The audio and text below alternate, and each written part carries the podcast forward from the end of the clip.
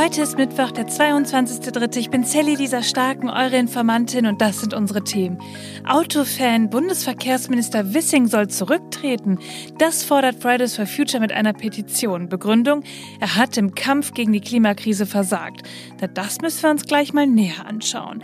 Und dann zeigt der neue Bericht des Weltklimarats, wir überschreiten die 1,5 Grad Grenze schon im nächsten Jahrzehnt. Was das für katastrophale Folgen haben wird, darüber sprechen wir. Außerdem wird Trump angeklagt, weil er mutmaßlich Schweigegeld an Pornostars zahlte. Müssen wir jetzt wieder mit Protesten von Trump-Anhängern in Amerika rechnen? Das ist heute Thema. Los geht's, wie immer, mit spannenden GästInnen. Die Informantin. News erklärt von Sally Lisa Stark. Ja, Verkehrsminister Volker Wissing soll zurücktreten. Das fordert jetzt Fridays for Future. Luisa Neubauer twitterte dazu, statt seiner tragenden Verantwortung gerecht zu werden, statt Koalitionsabsprachen und globale Zusagen umzusetzen, betreibt Wissing wohl dokumentierte Arbeitsverweigerung. Das muss Konsequenzen haben. Wir fordern seinen Rücktritt. Ja, ist das jetzt gerechtfertigt? Lasst uns da mal ein bisschen genauer hinschauen. Ja, wie kommt denn Fridays for Future überhaupt dazu, so eine Forderung auszusprechen? Warum soll Wissing zurücktreten? Das habe ich Luisa Neubauer gefragt. Das machen wir nicht leichtfertig, denn man könnte ja auch sagen, hey, ist doch eine Personalpolitik, es geht doch um die Inhalte. Es hat sich aber in den letzten Wochen und Tagen herausgestellt, dass Volker Wissing selbst ein elementarer Teil der Krise im Kabinett ist. Das Umweltbundesamt hat es letzte Woche offengelegt, auch dieses Jahr ist der Verkehrssektor wieder krachend durch die internen Überprüfungen gefallen. Das, der Weltklimarat hat jetzt nochmal deutlich gemacht, wie, wie dringend es ist, wie sehr, ähm, wie sehr jede weitere Klimaschutzblockade uns ins Desaster reinlenkt. Und für uns ist klar, so etwas wie das, was Volker Wissing im letzten Jahr abgezogen hat, muss Konsequenzen sein. In keinem anderen Berufsfeld könnte man andauernd durch interne Überprüfung durchfallen, könnte man Gesetze missachten und könnte einfach so weitermachen, als wäre nichts. Zu dieser Forderung gibt es jetzt auch eine Petition, die ist online und kann überall unterschrieben werden. Also, Wissing, der ist seit 2021 im Amt und Fridays for Future sagt, er hätte als Verkehrsminister im Kampf gegen die Klimakrise versagt. Schauen wir doch mal auf die Fakten. Wissing ist gegen ein Tempolimit, weil das ja, Zitat, in die Eigenverantwortung der BürgerInnen gehören würde, solange andere nicht gefährdet werden. Ja, der Staat soll sich hier zurückhalten, meint er. Das Bundesumweltamt sagt aber, ein Tempolimit von 130 kmh würde die Treibhausgasemissionen um 1,6 Millionen Tonnen, ein Tempolimit von 100 kmh um 4,5 Millionen Tonnen CO2-Äquivalente pro Jahr mindern. Um das besser zu verstehen, das wären mehr als 10 Prozent der Emissionen, die Autos auf Autobahnen insgesamt verursachen in Deutschland. Ja, und dann möchte er die Autobahn ausbauen, weil der Verkehr auf den Straßen steigen werde und die Straße auch mehr Güter transportieren würde als die Schiene. Ja, im Koalitionsvertrag, wenn man da mal reinschaut, dann steht da aber, dass der Schienengüterverkehr bis 2030 auf 25 Prozent gesteigert werden sollte und die Verkehrsleistung im Personenverkehr verdoppelt werden soll. Also doppelt so viel Bahnverkehr. Hm. Und dazu sollte bis 2030 auch der Deutschlandtakt bei der Bahn eingeführt werden, also dass die Bahnen pünktlicher und mehr fahren. Fernzüge in einem Takt von 60 Minuten und auf Hauptachsen im 30-Minuten-Takt. Ja, nur diesen Start hat das Verkehrsministerium jetzt auf das Jahr 2070 verschoben. Ja, ihr habt richtig gehört. 2070. 40 Jahre später. Das ist selbst für die Bahn eine ganz schön krasse Verspätung. Und dann setzt Wissing auf E-Fuels, also synthetische Kraftstoffe und E-Mobilität. Und dabei gibt es gerade auch einen kleinen Konflikt mit der EU-Kommission. Nach Wünschen der EU-Kommission sollen Verbrennerautos nach 2035 nicht mehr neu auf den Markt zugelassen werden. Bereits zugelassene Fahrzeuge dürfen natürlich weiterfahren, da müsst ihr euch keine Sorgen machen. Wissing forderte eine Ausnahme für E-Fuels, sodass auch Verbrenner weiterhin zugelassen werden dürfen, denn VerbraucherInnen und Industrie sollen entscheiden, welche Technologie sich durchsetzt. Puh, okay. Ich sage euch, Rückenwind gibt es dafür aber kaum noch. Die Autoindustrie, die will selbst auch klare Vorgaben, stellt sich auch eher auf Elektromobilität ein, momentan Batteriebetrieben und die Forschung sagt, die E-Fuels, die hergestellt werden, sollten dem Schiffsverkehr oder dem Transportwesen dienen, die für den Betrieb von Pkw notwendige Menge könne einfach nicht produziert werden, schon gar nicht in grünen Strom, denn E-Fuels brauchen einen erheblichen Energieansatz an Strom, den wir momentan einfach nicht haben. Ja, und nach einem internen Entwurf, der dem Spiegel vorlag, bietet die Kommission Wissing jetzt an, dass eine neue Kategorie von Fahrzeugen eingeführt werden könne, die damit E-Fuels betrieben werden können. Solche Autos werden dann nur für E-Fuels vorgesehen und könnten mit herkömmlichen klimaschädlichen Treibstoffen gar nicht erst anspringen. Nur das lehnte er anscheinend einfach ab. Also wo will er denn dann eigentlich hin? Die Frage erscheint mir vor allem berechtigt, weil die Emissionen 2022 im Verkehr auf 148 Millionen Tonnen gestiegen sind. Das sind laut Klimaschutzgesetz knapp 9 Millionen Tonnen zu viel. Verkehrsminister Wissing schuldet seit vielen Monaten ein Sofortprogramm mit ausreichend Maßnahmen, die den CO2-Ausstoß im Verkehr wirksam und dauerhaft senken. Ja, und eigentlich ist es auch so, dass er bisher keinen Plan vorgelegt hat, wie der Verkehr bis 2030 sein Klimaziel erreicht. Und da haben Fridays for Future jetzt die Nase voll. Und ihr merkt schon, das Thema lässt auch mich echt nicht kalt. Ich kann dieses Hin und Her und Beharren auf einem Standpunkt nicht wirklich nachvollziehen. Unter dem Label Technologieoffenheit sucht die FDP hier ihren Vorteil und versteht mich nicht falsch, ich finde Meinungsvielfalt in der Koalition natürlich grundsätzlich gut. Aber mal ehrlich, selbst wenn man alle Argumente der FDP zusammennimmt, wirkt das doch eher wie die verzweifelte Suche nach WählerInnen-Stimmen und beinahe schon populistisch. Wir haben eine Klimakrise und die kommt eben nicht erst in ein paar Jahrzehnten bei uns an, sondern eben jetzt. Und da bewegt sich die Politik in vielen anderen Ressorts in die richtige Richtung. Es werden Veränderungen vorgeschlagen und neue Wege gegangen. Nur Wissing, der bleibt auf der Parkbank sitzen. Ich frage mich, ob Wissing Klimaschutz nicht versteht oder er die Wählerin der FDP nicht verschrecken will, wenn er sich mal mehr auf ÖPNV als auf Verbrennerautos konzentrieren würde. Aber was bringt es uns noch, wenn er lieber versucht, der FDP ein Gesicht zu geben, wenn doch die Klimakrise spürbar vor unserer Tür steht? Hat er die Gefahren immer noch nicht erkannt oder will er es nicht? Zur Frage des Rücktritts blieb Wissing bislang eine Antwort schuldig. Mal sehen, ob Bundeskanzler Scholz, auch bekannt als Klimakanzler, sich bald äußert.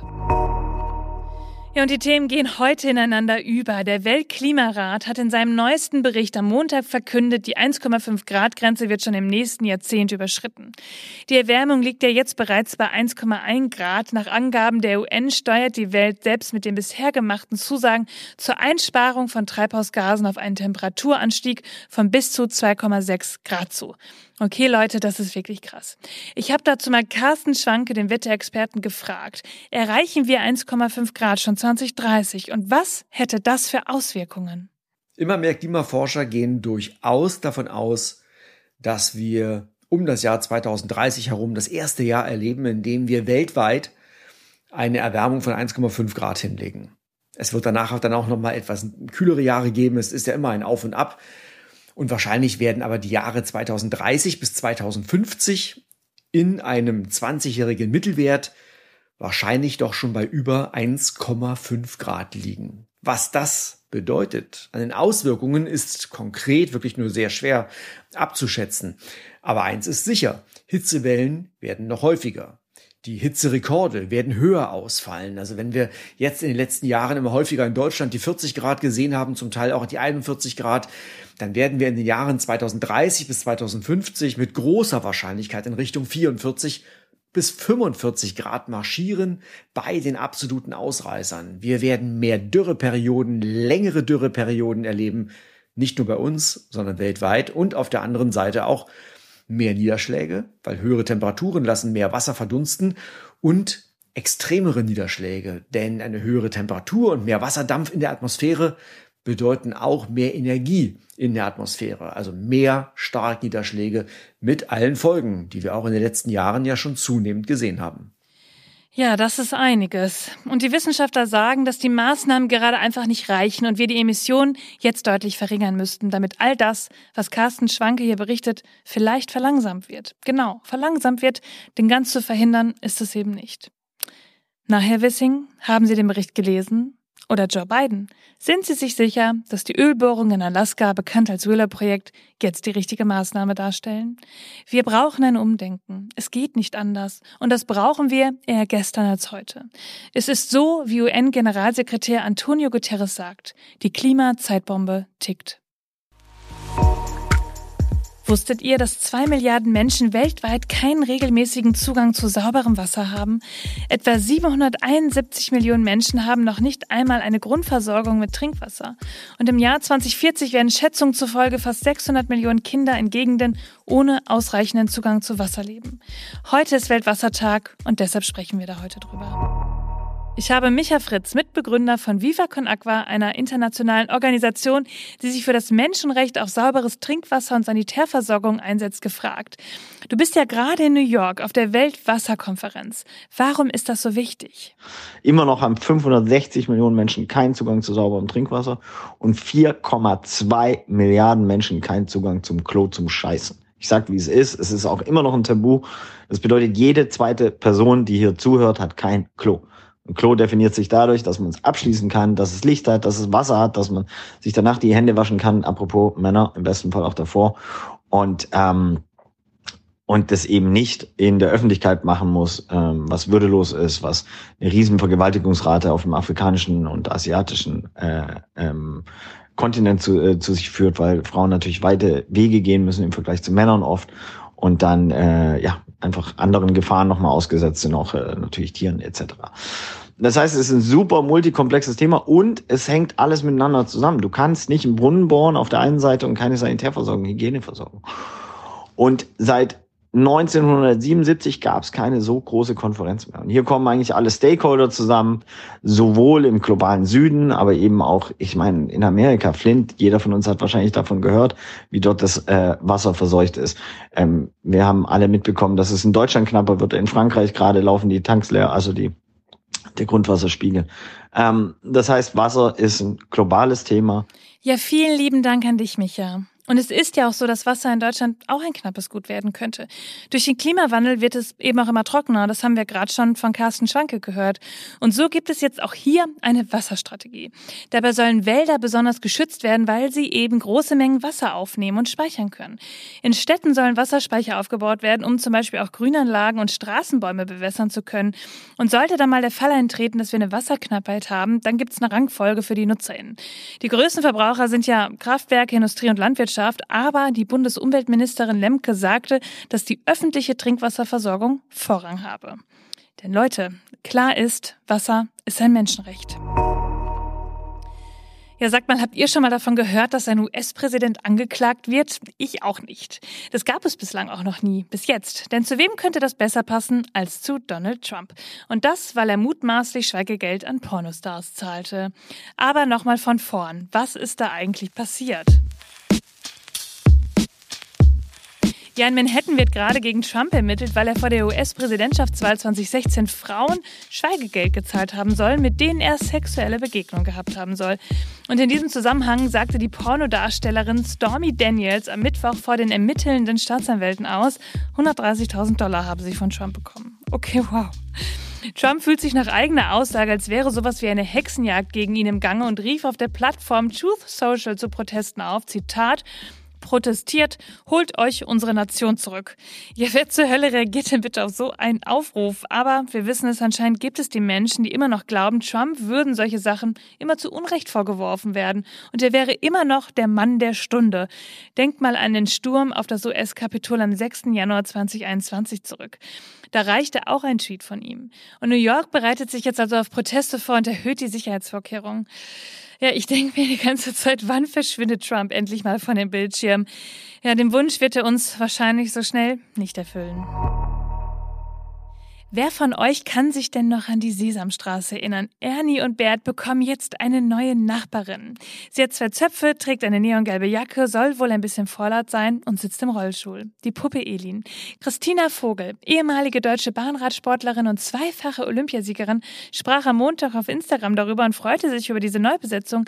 Sie sitzt selbst im Rollstuhl und erzählt uns, warum die Sesamstraße einen wichtigen Schritt gegangen ist. Die Sesamstraße in Deutschland hat jetzt bald einen, ja, neuen Charakter.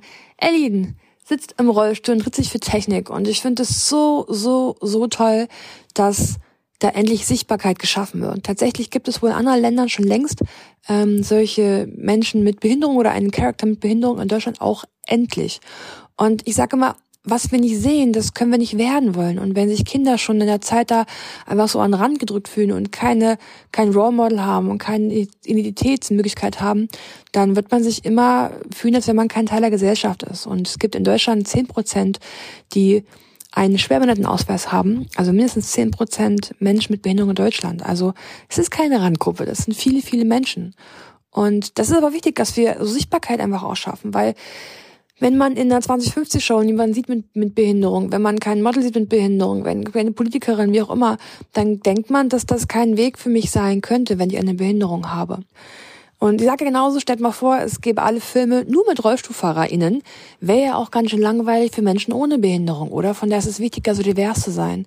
Das Problem ist nur, dass scheinbar es immer Menschen gibt, die da das Gefühl haben, dass man einem da was klauen würde.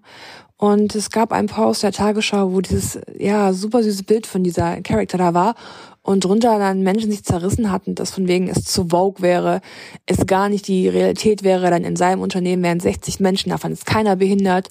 Sogar einer, der sagte, dass ja, ähm, es wäre genauso wie mit Mördern, die äh, sind eine Randgruppe und denen gibt man ja auch keine Präsenz im Fernsehen. Und da denke ich nur so, wow, als Mensch mit Behinderung bin ich quasi auf die gleiche Stufe gestellt wie ein Mörder, Mörderin. Ist das jetzt Inklusion? Und das zeigt aber auch, dass wir als so reiches, weit entwickeltes Land echt nicht gut dastehen. Dass äh, nur weil es einen neuen Charakter auf der Sesamstraße gibt, da so Menschen perfiden Müll schreiben müssen, anstatt sich einfach auch zu freuen, ja, dass es einfach so divers ist, wie die Welt auch ist. Und Diversität ist eine Chance ja, von daher, ich freue mich, ich feiere diesen Charakter so, so sehr und äh, würde dann sogar mit meinen süßen 32 Jahren nochmal eine Folge Sesamstraße gucken. Ja, die Sesamstraße war schon immer ein bisschen bunter und vielfältiger und nun zeigt sie eben auch, dass Menschen mit Behinderung in Deutschland mehr Sichtbarkeit bekommen. Ihr Lieben, das war schon wieder für diesen Mittwoch. Ich habe euch alle Quellen und Informationen in den Shownotes verlinkt. Informiert euch, sprecht drüber, bildet euch eure Meinung, schreibt mir, wenn ihr Fragen habt, Anregungen oder schickt mir eine Sprachnachricht auf Instagram. Ich freue mich, wenn wir uns Freitag wiederhören, denn irgendwas passiert ja immer. Die Informantin. News erklärt von Sally Lisa Stark. Eine Produktion von 7 One